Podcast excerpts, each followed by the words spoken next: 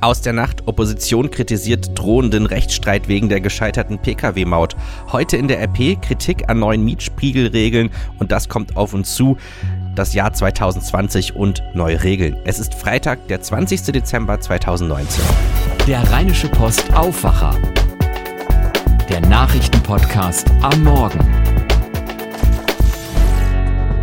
herzlich willkommen zu einer besonderen Ausgabe des Aufwachers. Es ist nämlich die 774. Ausgabe und die letzte Ausgabe in diesem Jahr. Der Morgen-Podcast der Rheinischen Post geht dann in eine zweiwöchige Pause, wie auch schon in den vergangenen beiden Jahren. Am ersten Montag im neuen Jahr geht es dann frisch und munter weiter. Deswegen würde ich sagen, auf geht's. Mein Name ist Daniel Fiene. Schön, dass ihr dabei seid. Wegen der gescheiterten Pkw-Maut droht dem Bund ein Rechtsstreit um mehr als eine halbe Milliarde Euro. Sechs Monate nach dem Stopp des CSU-Prestigeprojekts vor dem Europäischen Gerichtshof bezifferten die gekündigten Mautbetreiber ihre Forderungen an den Bund auf 560 Millionen Euro. Bundesverkehrsminister Andreas Scheuer wies die Forderung erneut entschieden zurück. Von der Opposition kam massive Kritik. Die gab es gestern Abend im ZDF zu hören. Hören wir als erstes Oliver Luxic. Er ist FDP-Verkehrspolitiker.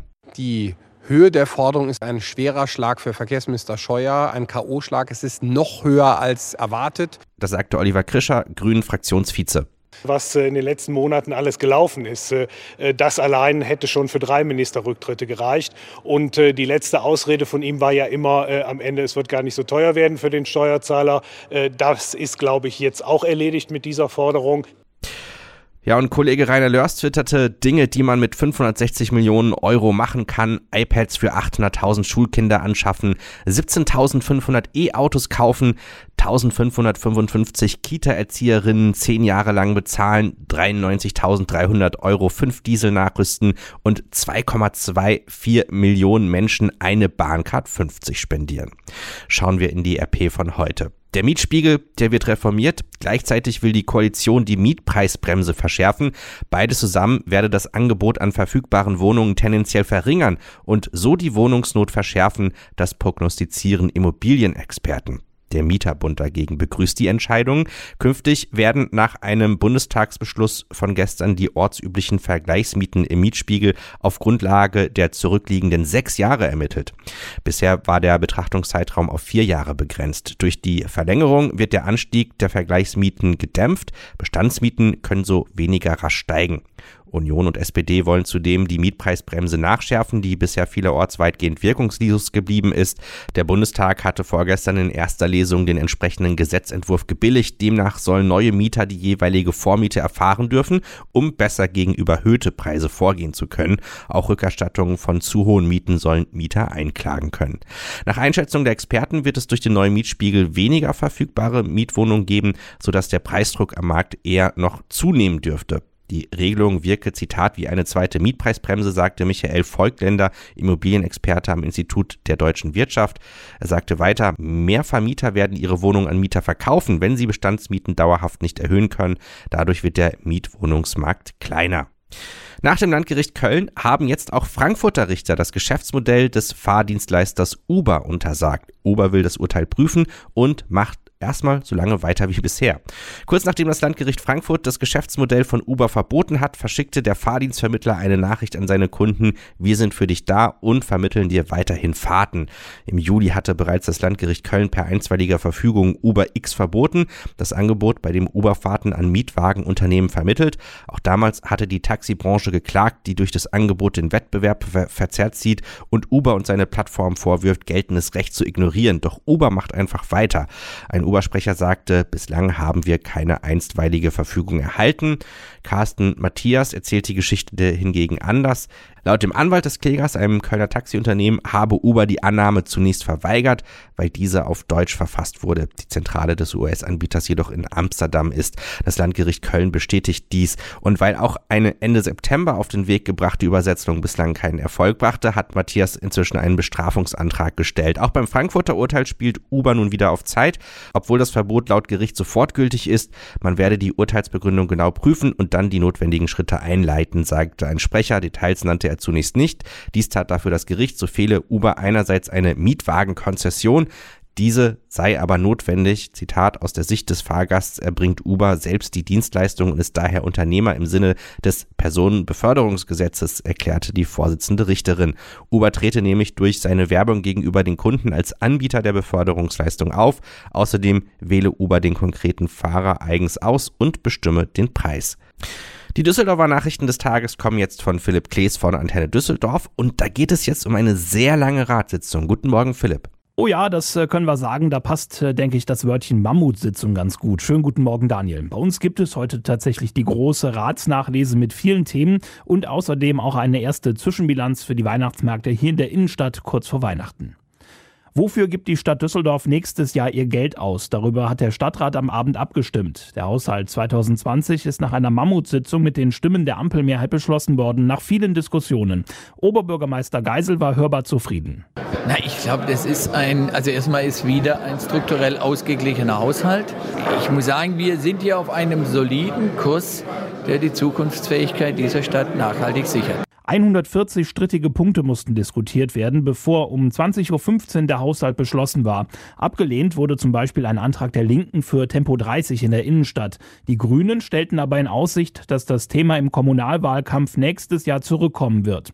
Rund drei Milliarden Euro Ausgaben und Einnahmen stehen unter dem Strich. Größter Einnahmeposten ist die Gewerbesteuer. Finanzielle Sorgen gibt es derzeit im Rathaus nicht. Die Ampelmehrheit zeigte sich in den Haushaltsfragen als Einheit. Die großen Themen Wohnen, Verkehr und Kleber habe man angeschoben. Die CDU als größte Oppositionspartei sieht das naturgemäß anders und geht davon aus, dass das OB Geisels letzter Haushalt war. Der Heinrich-Heine-Platz vor dem Karschhaus ist so gut wie verkauft. Der Stadtrat hat am Abend beschlossen, dass die Fläche an den Karstadt Kaufhofbesitzer René Benko gehen darf. Rund 50 Millionen Euro wird die Stadt dafür kassieren. Von dem Geld soll unter anderem der Neubau der Zentralbibliothek am Hauptbahnhof Kap 1 bezahlt werden. Die FDP hätte nicht verkauft. Sie befürchtet, dass Stadt und Politik jetzt weniger mitreden können, wenn es bald darum geht, den Heine-Platz umzubauen. Auch die Grünen hatten sich vor der Abstimmung ähnlich geäußert. Investor Benko will das Karschhaus zu einem KDW umbauen, inklusive neuem Vorplatz. Die deutsche Einheit bekommt ein großes Denkmal bei uns in Düsseldorf. Der Stadtrat hat beschlossen, dass das Kunstwerk Einheitsmerkmal im Rheinpark Bilk in der Nähe des Landtags aufgestellt werden darf. Künstler wollen es der Stadt schenken. Die Schenkung war aber umstritten, unter anderem, weil die Düsseldorfer Kunstkommission einstimmig abgeraten hatte, das Kunstwerk anzunehmen. Ein Argument, die deutsche Einheit sei aus einer Bürgerbewegung entstanden. Das Kunstwerk werde dagegen ganz ohne Bürgerbeteiligung aufgestellt. Die Abstimmung im Rat war auch dementsprechend knapp und es gab eine ungewöhnliche Mehrheit aus CDU, FDP und Teilen der SPD. Kurz vor Weihnachten hat Antenne Düsseldorf mit Düsseldorf Tourismus eine Zwischenbilanz für die Weihnachtsmärkte in der Innenstadt gezogen und die fällt positiv aus. Die Besucherzahlen seien im Vergleich zum Vorjahr gestiegen, so ein Sprecher von Düsseldorf Tourismus. Das gute Wetter hat in diesem Jahr viele Besucher auf die Düsseldorfer Weihnachtsmärkte gelockt.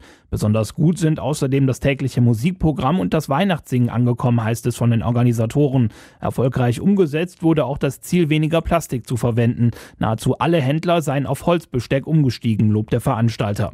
Auch am kommenden Wochenende werden nochmal viele Besucher aus Düsseldorf und Umgebung erwartet. An Heiligabend haben die Buden von 11 bis 15 Uhr geöffnet. Noch bis zum 30. Dezember können die Düsseldorfer und die Gäste die Weihnachtsmärkte besuchen. Die Antenne Düsseldorf Nachrichten auch im Radio und jederzeit online auf unserer Homepage antennedüsseldorf.de. Schauen wir jetzt auf die Nachrichten, die auf uns zukommen. Nach langem Ringen soll heute das Klimapaket der Bundesregierung endgültig auf den Weg gebracht werden. Nachdem gestern bereits der Bundestag zugestimmt hat, soll heute noch der Bundesrat sein Okay geben. Manja Borchardt aus Berlin, wenn dann auch der Bundesrat grünes Licht gegeben hat, herrscht endlich Klarheit, was auf uns zukommt. Was sind die wichtigsten Punkte? Ich fange mal an bei dem, was als erstes auf uns zukommt. Und das ist die gute Nachricht. Bahnfahren wird billiger. Um 10 Prozent sollen die Preise sinken und das schon für Buchungen ab dem 1. Januar. Was auch schon Anfang nächsten Jahres kommen soll, ist die steuerliche Förderung der energetischen Gebäudesanierung. Also neue Fenster, neue Heizungen oder bessere Wärmedämmung. Das soll ja den Energieverbrauch beim Heizen senken und dafür gibt's einen Steuerbonus. Ein weiterer wichtiger Teil des Klimapakets tritt im April in Kraft. Dann steigt steigt die Steuer auf Flugtickets. Fliegen dürfte also etwas teurer werden. Der CO2-Preis, über den wohl am meisten gestritten worden ist in den letzten Monaten, der kommt erst übernächstes Jahr, also 2021. Äh, und dann wird das Heizen und Tanken teurer. Genau, und es soll auch noch teurer werden, als die Bundesregierung ursprünglich geplant hatte. An der Stelle wurde das Klimapaket ja nochmal nachgebessert. Jetzt soll der CO2-Preis mit 25 Euro pro Tonne starten und nicht mit nur 10 Euro. Das bedeutet, dass zum Beispiel Benzin um etwa 7,5 Cent teurer wird und in den Jahren darauf soll es dann schrittweise noch weiter nach oben geben. Entlastungen soll es aber dafür auch geben über die Pendlerpauschale, allerdings nur für Leute, die mehr als 20 Kilometer zur Arbeit fahren. Und die Strompreise, die sollen sinken. Die Debatten über das Klimapaket werden vermutlich auch nach der Verabschiedung durch den Bundesrat nicht vorbei sein, oder? Ganz sicher werden die Debatten weitergehen. Es gibt ja zum Beispiel die Forderung von Sozialverbänden, das Klimapaket sozialer zu gestalten. Die kritisieren, dass etwa Rentner, die aufs Auto angewiesen sind, benachteiligt werden, weil die nichts von der Pendlerpauschale haben. Dann haben wir da die FDP. Die hat ja von Anfang an den CO2-Preis kritisiert. Die spricht von einer verkappten Steuer und hat damit gedroht, die Rechtmäßigkeit des CO2-Preises vom Bundesverfassungsgericht prüfen zu lassen.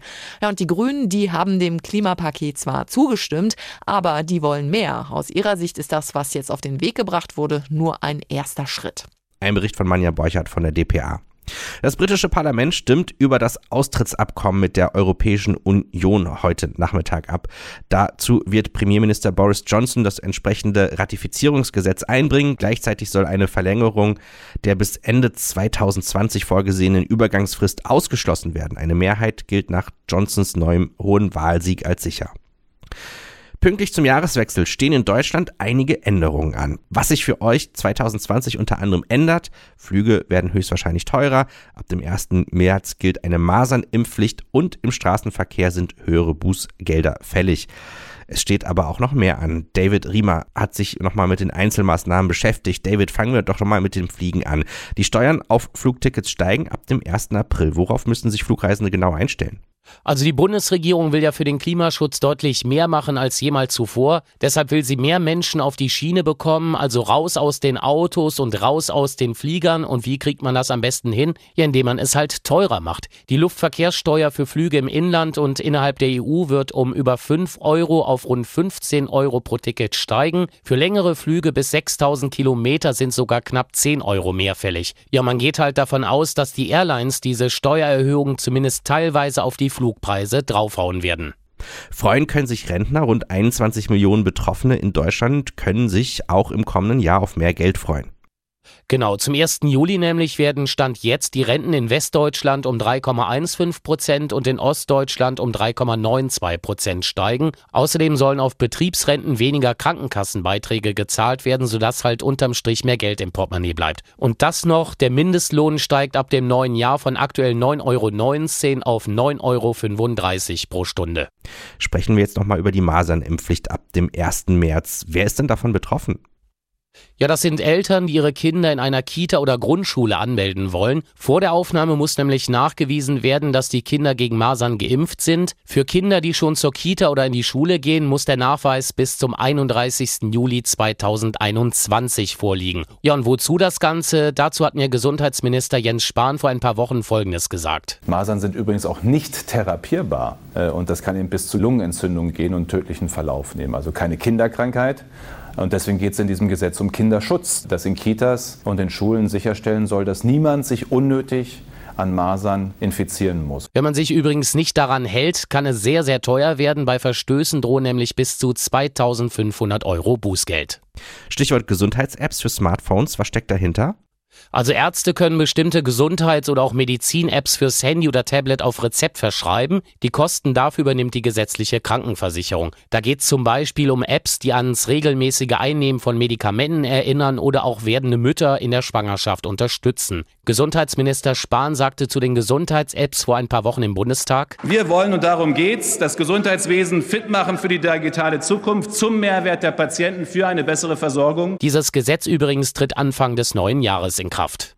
Und wer sich ab dem 1. Januar nicht an die Straßenverkehrsordnung hält, der muss an einigen Stellen mehr zahlen und unter Umständen auch Punkte in Flensburg in Kauf nehmen. Ganz genau. Hier mal ein paar Beispiele. Das Parken auf Geh- oder Radwegen wird grundsätzlich teurer. Wer auf einer solchen Fläche parkt, zahlt künftig schon 55 Euro statt bisher 20 Euro, wenn er erwischt wird. Steht das Auto an der Stelle länger als eine Stunde und sorgt für Behinderungen, sind bis zu 80 Euro fällig und es gibt einen Punkt in Flensburg. Und in Sachen Rettungsgasse ist die Straßenverkehrsordnung auch deutlich verschärft worden. Dazu sagte mir Rechtsanwalt Sven Walentowski von der Deutschen Anwaltsauskunft. Bisher war das Bußgeld höchstens 200 Euro, künftig sind es 320 Euro, wenn man bei einem Unfall keine Rettungsgasse gebildet hat. Außerdem ist der Führerschein dann für einen Monat weg und es gibt zwei Punkte in Flensburg. Richtig so, Rettungsgassen können schließlich Leben retten und für jeden von uns könnte das entscheidend sein, sollte man mal in einen Unfall verwickelt sein. Ein Bericht von David Riemer. Vielen Dank. Schauen wir jetzt auf das Wetter. Heute am Freitag ist es in Düsseldorf bedeckt, sehr windig. Mehr als 12 Grad sind nicht drin. Rund um die Mittagszeit kann es auch mal leichten Regen geben. Morgen 10 Grad, Sonntag 9 Grad, Montag 8 Grad und Heiligabend dann 7 Grad. Es bleibt grau, öfters Wind und es gibt auch immer mal wieder leichten Regen. Tja, und das war er, der Aufwacher für heute, die Nummer 774. Die nächste Ausgabe gibt es dann erst im kommenden Jahr, am Montag, den 6. Januar 2020, also im neuen Jahrzehnt. Und damit endet auch für mich ein ziemlich großes Kapitel, denn das war auch mein persönlich letzter Aufwacher. Zum Jahreswechsel werde ich die Rheinische Post verlassen und damit gehen insgesamt 13 Jahre bei der Mediengruppe zu Ende. Ich bin da sehr traurig, freue mich aber auch auf das, was als nächstes kommt, möchte mich aber jetzt vor allem bedanken. Einmal bei den Kolleginnen und Kollegen für die Zusammenarbeit, das ist wirklich ein besonderes Team. Und dann natürlich auch ganz besonders bei euch. Ich kann mich noch an die allererste Aufwacher-Episode erinnern. Dass daraus jetzt so ein cooles, erfolgreiches Format geworden ist, das ist vor allem auch euch zu verdanken. Vielen Dank für das Feedback, vielen Dank für die Treue und die Unterstützung und natürlich auch immer wieder fürs Einschalten. Anfang 2020 hört ihr an dieser Stelle Henning Bulka wie gewohnt und ein paar neue Stimmen. Freut euch drauf. Mein Name ist Daniel Fiene. Habt nicht nur einen guten Tag, sondern auch einen guten Jahresausklang. Tschüss und danke. Mehr bei uns im Netz www.rp-online.de